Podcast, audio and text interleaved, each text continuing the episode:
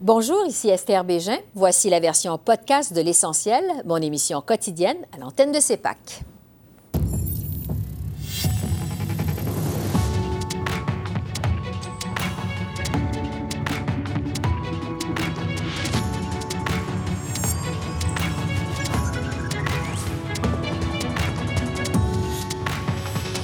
Ce soir, le ministre Marco Mendicino réagit aux allégations d'ingérence de la Chine dans les élections de 2019. La santé au cœur du discours inaugural du premier ministre François Legault. Le point sur la crise dans les urgences au Québec avec l'ex-ministre Yves Bolduc. Et quels seront les impacts du projet de loi sur la souveraineté de l'Alberta? Le constitutionnaliste Benoît Pelletier et le politologue Frédéric Boilly sont avec nous. Bonsoir, Mesdames, Messieurs. Décidément, c'est le sujet de l'heure sur la colline parlementaire à Ottawa, la possible ingérence de la Chine dans les élections de 2019. La commissaire Brenda Lucky, on le sait, a confirmé cette semaine que la GRC mène une enquête sur une importante ingérence étrangère dans les affaires canadiennes, mais sans avoir de preuves spécifiques dans cette affaire. Entre-temps, ça continue de hanter le premier ministre Justin Trudeau. M. Trudeau a beau affirmer n'avoir jamais reçu d'informations selon lesquelles la Chine aurait financé des candidats à l'élection de 2019. Cette question revient constamment le hanter à la Chambre des communes. Et aujourd'hui, M. Trudeau a admis qu'il devait faire preuve de prudence dans ses affirmations. Le 7 novembre, Global News a dit que le premier ministre a reçu des briefings du service de renseignement disant que la Chine avait acheminé de l'argent aux candidats fédéraux. Le premier ministre dit n'avoir rien entendu là-dessus, qu'il ne connaît rien là-dessus. Mais depuis le 7 novembre, depuis cette euh, nouvelle, est-ce qu'il a demandé au service de renseignement si oui ou non il y a de preuves par rapport à ces genres d'allégations? très honorable, Premier ministre. Président, je pense que vous et tous les Canadiens vont comprendre que je dois être très délibéré dans mes réponses quand je parle d'enjeux de sécurité nationale. Le Canada et ses alliés régulièrement sont ciblés par des États étrangers comme la Chine, y compris pendant les élections. Les agences de sécurité nationale sous notre gouvernement prennent plus de mesures que jamais. Nous avons créé un groupe indépendant chargé d'évaluer les menaces d'ingérence étrangère sur les élections canadiennes. Et ce groupe peut confirmer que euh, l'intégrité des élections n'a pas été compromise. Euh, oui, je reçois régulièrement des... Honorable chef... Le ministre de la Sécurité publique, Marco Mandicino, est avec nous. Bonsoir, Monsieur le ministre. Bonsoir. C'est toujours pas clair, cette histoire d'ingérence à la Chambre des communes. L'opposition revient toujours avec la même question au premier ministre Trudeau. Je vous la pose. Euh, est-ce que nos services de renseignement, nos fonctionnaires ou nos policiers ont déjà informé le premier ministre d'ingérence chinoise dans nos élections? Est-ce qu'il y a des informations à cet effet qui sont déjà venues aux oreilles du premier ministre? Mais écoute, euh, je veux dire que les menaces qui est posées par euh, l'ingérence étrangère est un, sujet, un, enjeu que le gouvernement euh, prend très au sérieux. Et ça, c'est la raison qu'il y a deux panels qui étaient créés par le gouvernement pour examiner les élections fédérales à 2019 et aussi 2021 qui a regardé toutes les preuves, toute l'information, et où, à la fin de le processus, les deux panels ont confirmé que l'élection euh, était juste et libre. Et c'est très important que tous les Canadiens et Canadiennes comprennent que le gouvernement va continuer de donner tous les outils que la communauté de sécurité nationale, la communauté de tous les services policiers besoin pour protéger nos institutions de démocratie. Oui, parce que quand même, les allégations sont sérieuses. On rapporte qu'au moins 11 candidats aux élections de 2019 auraient reçu des fonds de la part de Pékin, tant des candidats du Parti libéral que des candidats du Parti conservateur. Bon, on rapporte que la Chine aurait tenté d'implanter des agents du Parti communiste chinois dans des bureaux de députés canadiens pour tenter d'influencer les politiques ici, au Canada.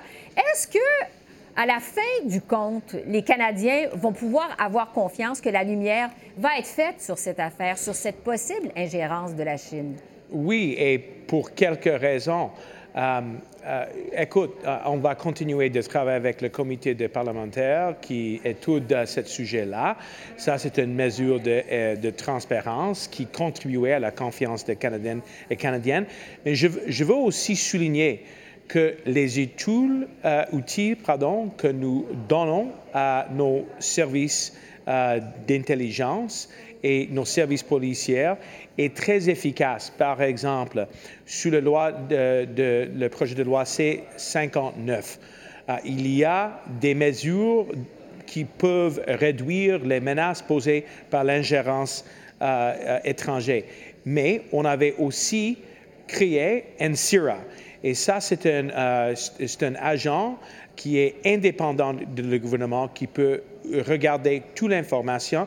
Il y a aussi NSICOP et des autres mesures qui sont là pour mhm. contribuer à la confiance. Euh, et c'est essentiel pour protéger nos institutions de démocratie.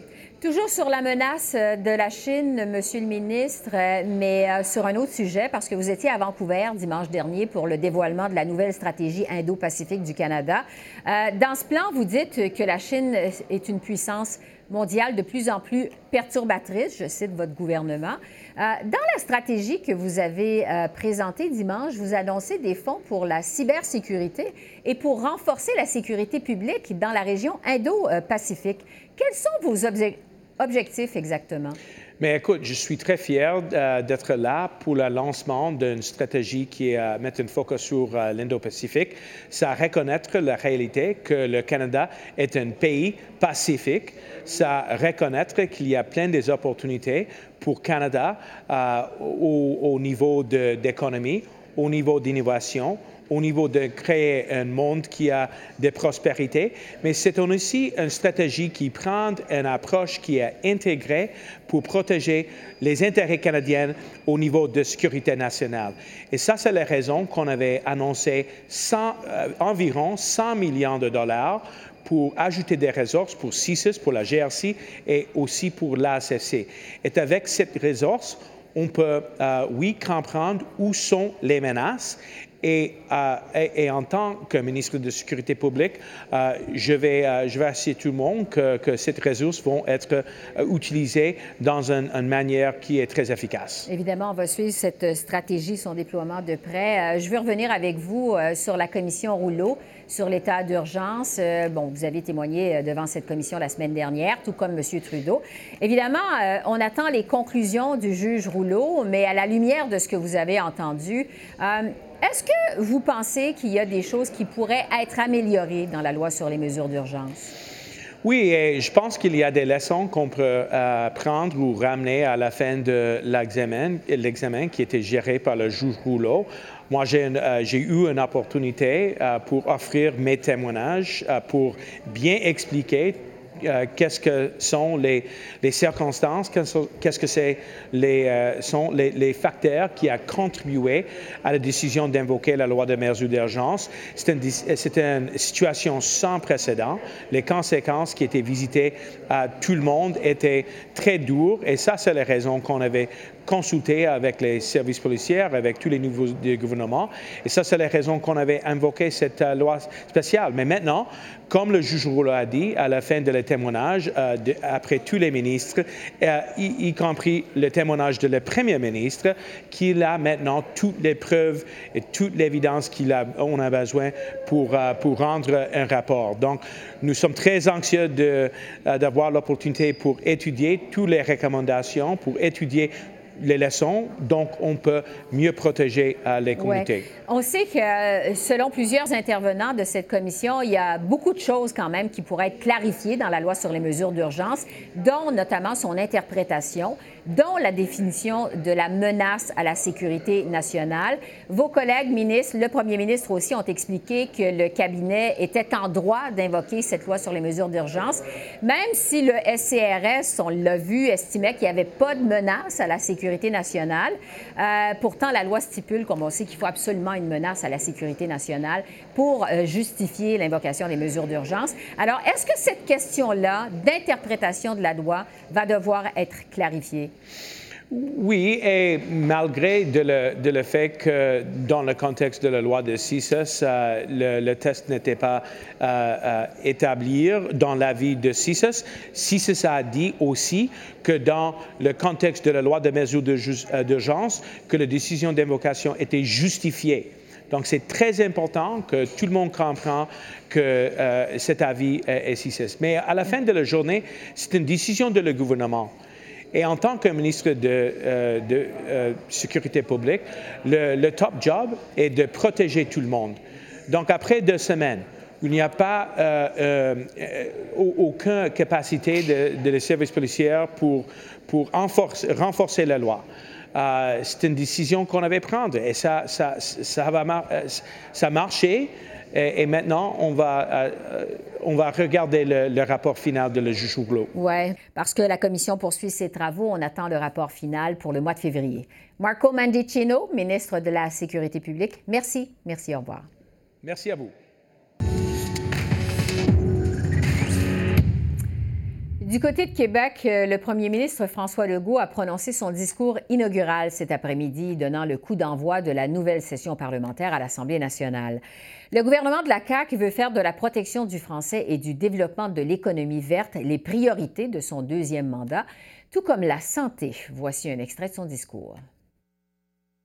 On a déjà avancé sur plusieurs fronts, c'est donné un plan sur cinq ans on a commencé à augmenter certains salaires, certaines primes, mis en place guichet d'accès à première ligne, tableau de bord. Et évidemment, l'objectif qui est le plus attendu, c'est que tous les Québécois aient accès à un médecin de famille ou un, une professionnelle de la santé. Ça va être important pour dégager euh, notre réseau, qu'on ait une première ligne qui est forte. Évidemment, le principal défi, ça reste le personnel.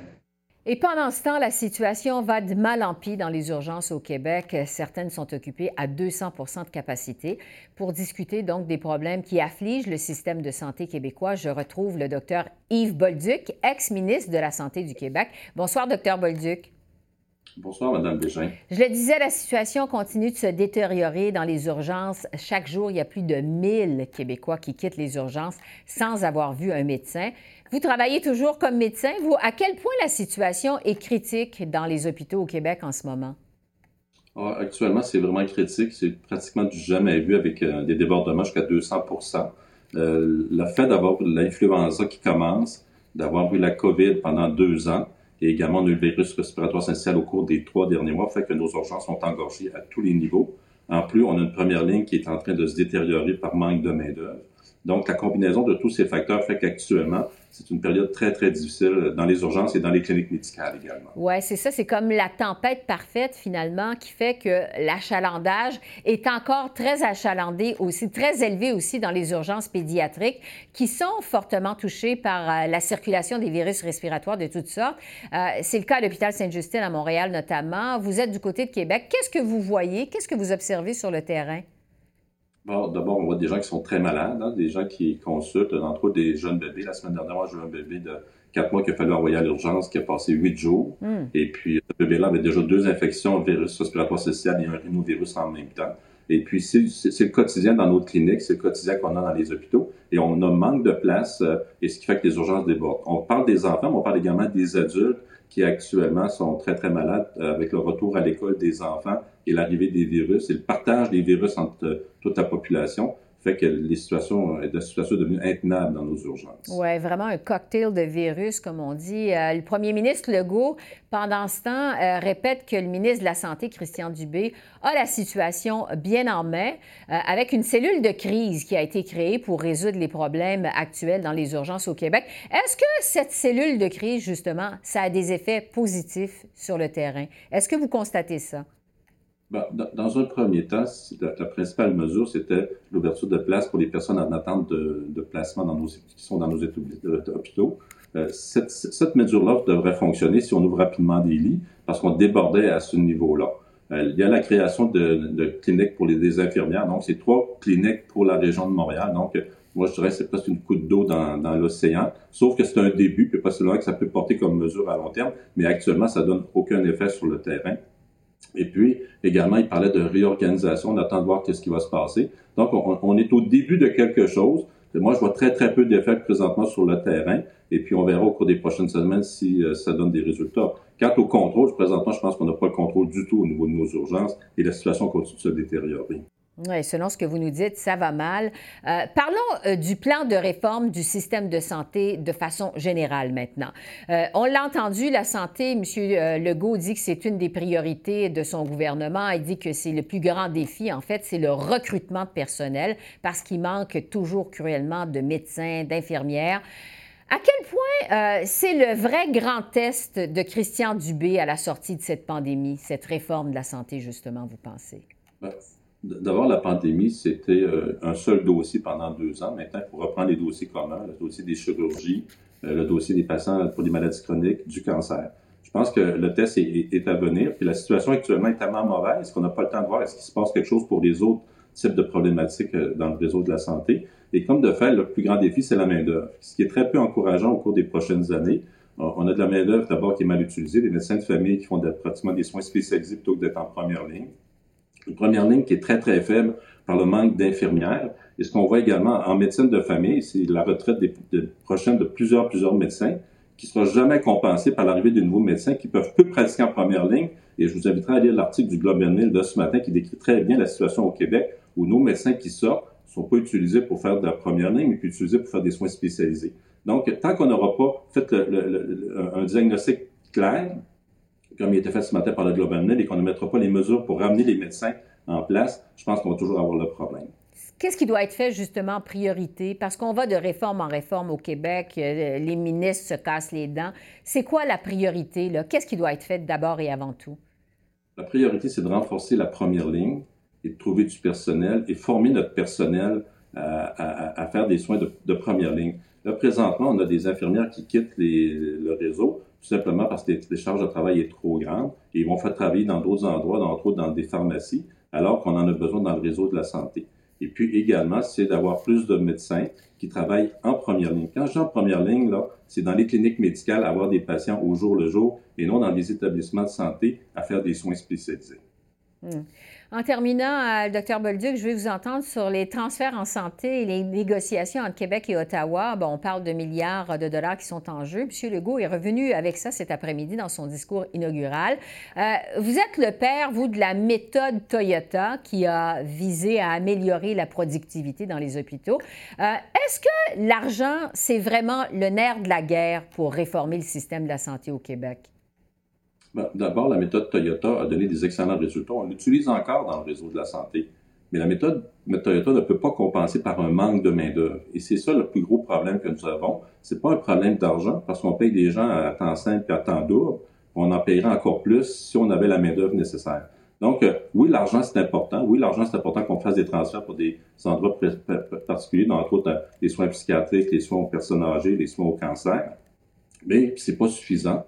Et ce qu'il faut s'attaquer, c'est vraiment le manque de main-d'œuvre. Et ça, ça par la méthode Toyota, on peut réorganiser, mais ça ne compensera pas par les gens qui prennent leur retraite et qui ne sont pas remplacés par des nouveaux médecins qui, font le travail en première ligne. Donc, il euh, faut faire le bon diagnostic pour avoir un bon traitement.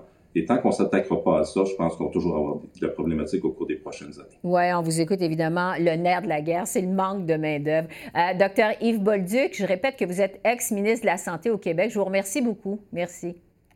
Ça me fait plaisir. En Alberta, la nouvelle première ministre Danielle Smith a présenté mardi soir sa loi controversée sur la souveraineté de la province dans un Canada uni.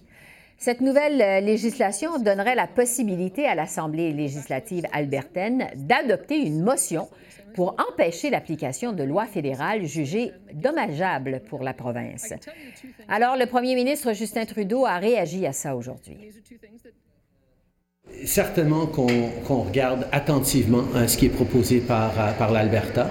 Euh, je sais qu'il y a beaucoup d'Albertains qui expriment déjà leurs préoccupations par le fait que le gouvernement de l'Alberta euh, est en train de choisir euh, d'aller autour euh, de, la législature, de, dévaloriser le travail des parlementaires. Je pense que c'est quelque chose qui préoccupe bien, des gens, mais la réalité, c'est qu'en tant que gouvernement, moi, ma priorité, c'est d'être là pour les Albertains, comme pour tous les Canadiens, sur la lutte contre les changements climatiques, la création de meilleurs emplois. Et pour analyser ce projet de loi sur la souveraineté de l'Alberta, on a réuni le professeur de sciences politiques à l'Université de l'Alberta, Frédéric Boilly, et Benoît Pelletier, qui est constitutionnaliste à l'Université d'Ottawa et ex-ministre libéral des Affaires intergouvernementales. Alors, bonsoir à vous deux. Bonsoir. Bonsoir. Tout d'abord, Frédéric, euh, expliquez-nous comment ça fonctionnerait, cette loi sur la souveraineté, d'après ce que dit Daniel Smith. Qu'est-ce qu'elle espère avec ce projet de loi? Bon, elle espère, euh, comme elle le dit, défendre l'Alberta et comme ça a été dit encore hier dans euh, le discours du trône contre les attaques euh, jamais vues contre l'Alberta de la part du gouvernement fédéral, ce qui est une exagération évidemment parce qu'il ne s'est pas passé tant d'événements pour dire que maintenant l'Alberta serait plus attaquée que dans le passé, même si on adopte ce point de vue. Et là, ça serait donc d'accorder au cabinet, d'accorder à certains ministres la possibilité d'identifier certaines lois euh, fédéral ou programmes fédéraux qui s'appliquent en Alberta et de dire que ces programmes-là euh, ou ces lois sont anticonstitutionnels, donc euh, empiètent sur les prérogatives du gouvernement provincial ou alors causent du tort à l'Alberta, sans qu'on sache trop comment ça s'est vraiment défini ce tort-là.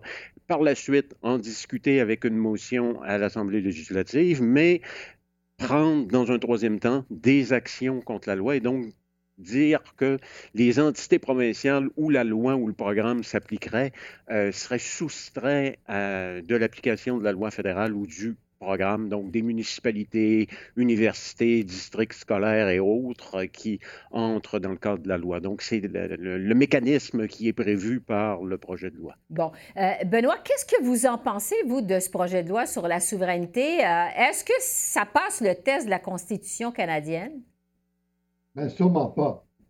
Je veux dire que c'est une démarche parfaitement inusitée dans un premier temps, euh, originale aussi, on doit le souligner, audacieuse. Mais en fait, il faut savoir que le projet de loi a deux volets. Il y a un volet où euh, il vise à euh, réaffirmer les compétences de l'Alberta, les compétences constitutionnelles de l'Alberta. Évidemment, par rapport à cela, il n'y a pas d'inconstitutionnalité c'est constitutionnel parce que ça ne fait que confirmer ce que contient déjà la Constitution du Canada. Mais il y a un autre volet, cependant, qui, lui, est d'une validité constitutionnelle plus douteuse, et c'est, dans le fond, cette tentative de la part de la province de se soustraire à l'application des lois et des politiques fédérales.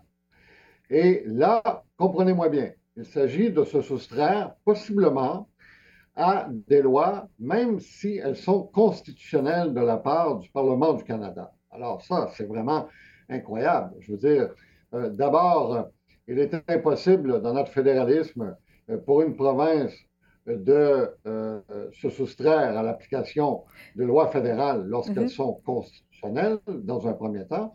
Et deuxièmement, si ces lois sont inconstitutionnelles, eh bien, ça devrait être aux tribunaux, ça devrait être au monde judiciaire en juger. Mhm. Euh, donc, on comprend évidemment que ça ne passe pas le test de la Constitution canadienne. Euh, M. Trudeau a réagi à ce projet de loi de Mme Smith. Bon, il dit que c'est aux Albertains qui sont inquiets par ce projet de loi de contester euh, cette future législation. M. Trudeau ne s'avance pas si le gouvernement fédéral pourrait intervenir. Frédéric, est-ce qu'il y a une contestation qui s'organise en Alberta? Comment vous voyez la suite des choses sur le terrain? Bon, d'abord, la première contestation qui est en train de se faire, ça, vient euh, de l'opposition des néo-démocrates qui s'opposent au projet de loi. Une autre possible euh, aussi opposition, bon, c'est euh, celle également qui a été exprimée euh, par des groupes autochtones, des nations autochtones, qui elles aussi ont réagi depuis même quelques temps déjà contre, avant, contre le projet de loi, avant même qu'il ne soit déposé.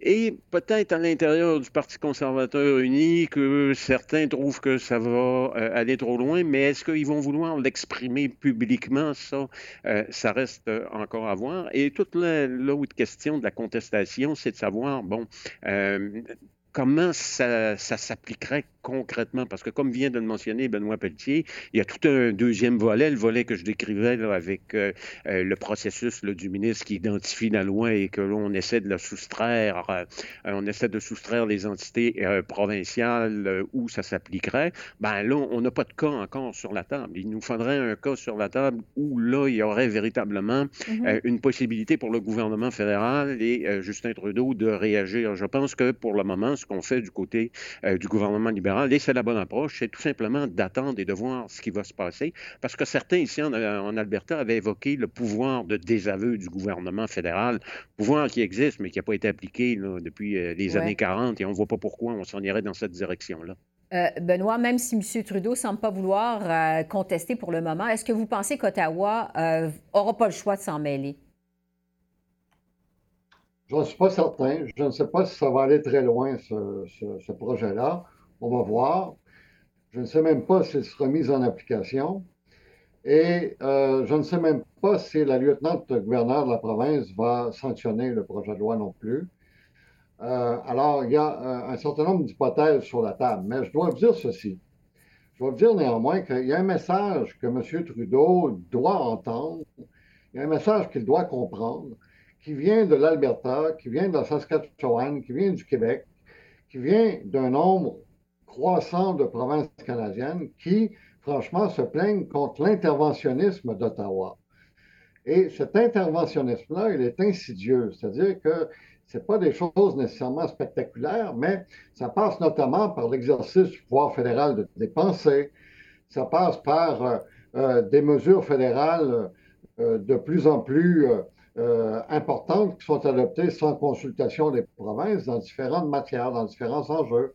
Alors, donc, il y a, au niveau politique, il y a quand même une audace, là, j'ai mentionné le mot d'entrée de jeu, mais il y a quand même une, audace qu'on doit souligner dans le contexte où il est temps que les autorités fédérales comprennent que le fédéralisme canadien, ce n'est pas qu'un instrument de centralisation des pouvoirs, mais que ça doit être fondé surtout sur l'équilibre dans l'exercice des mm-hmm. pouvoirs constitutionnels.